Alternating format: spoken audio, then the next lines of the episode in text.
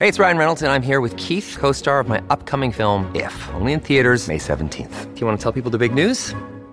All right, I'll do it. Sign up now and you'll get unlimited for $15 a month and six months of Paramount Plus Essential Plan on us. Mintmobile.com slash switch. Upfront payment of $45 equivalent to $15 per month. Unlimited over 40 gigabytes per month. Face lower speeds. Videos at 480p. Active Mint customers by 531.24 get six months of Paramount Plus Essential Plan. Auto renews after six months. Offer ends May 31st, 2024. Separate Paramount Plus registration required. Terms and conditions apply if rated PG.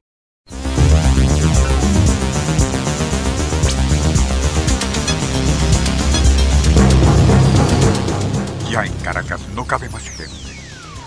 Así rezaba una pinta de las muchas que abundaban en paredes de la capital a finales de los años 80, siglo XX. A lo cual alguien escribió más abajo, y tampoco caben más caros. Al referirse a dichas pintas, cuyas fotos fueron publicadas en un matutino caraqueño en junio 1987, el diario comentaba, ya en esta ciudad estamos viviendo como sardinas en lata.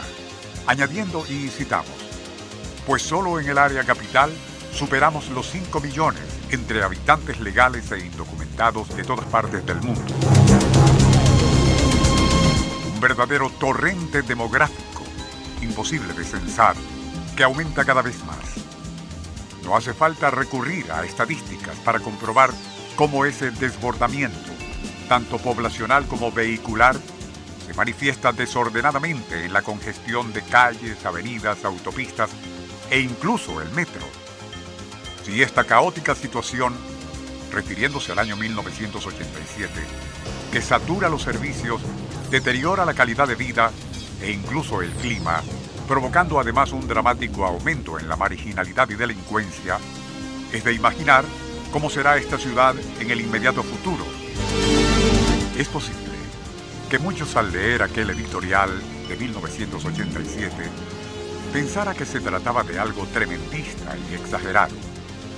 Pero aquel lejano futuro del cual hablaban es ya, el ahora de quien nos escucha, y se trata de un panorama mucho peor de lo que vaticinaban entonces. Movistar, compartida, la vida es más. Y Onda la Superestación presentan Nuestro insólito universo. Cinco minutos recorriendo nuestro mundo sorprendente. Una producción nacional independiente de Rafael Silva, certificado 3664. Ya en su número correspondiente al 2 de junio de 1992, la revista británica The Economist comentaba. Avanzan los desiertos, selvas y bosques desaparecen. Muchas especies se extinguen. Aumenta la pobreza y con ella la delincuencia. Así el porcentaje de ese caudal humano, que actualmente ya colma los espacios en algunos centros urbanos, aumenta a un ritmo de 95 millones de personas cada año.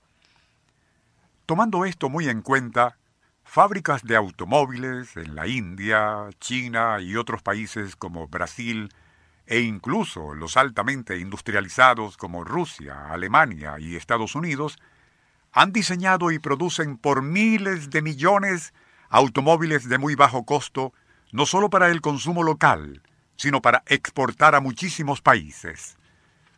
Venezuela siempre ha sido un alto consumidor de todo tipo de vehículos, no solo los de bajo costo, sino también de gran lujo, alta potencia, y particularmente esas ultracontaminantes SUV o Sport Utility, que son las que más abundan, a pesar de que cuestan literalmente una fortuna. Por no hablar de los nefastos Homers, en realidad vehículos de guerra, cuya importación parece que fue prohibida no hace mucho. Caracas, una ciudad cuyo trazado fue de origen colonial y en muchos aspectos aún lo sigue siendo, padece actualmente y ya no soporta de un desorbitado crecimiento poblacional y desde luego vehicular que en ocasiones la han llevado al borde del colapso.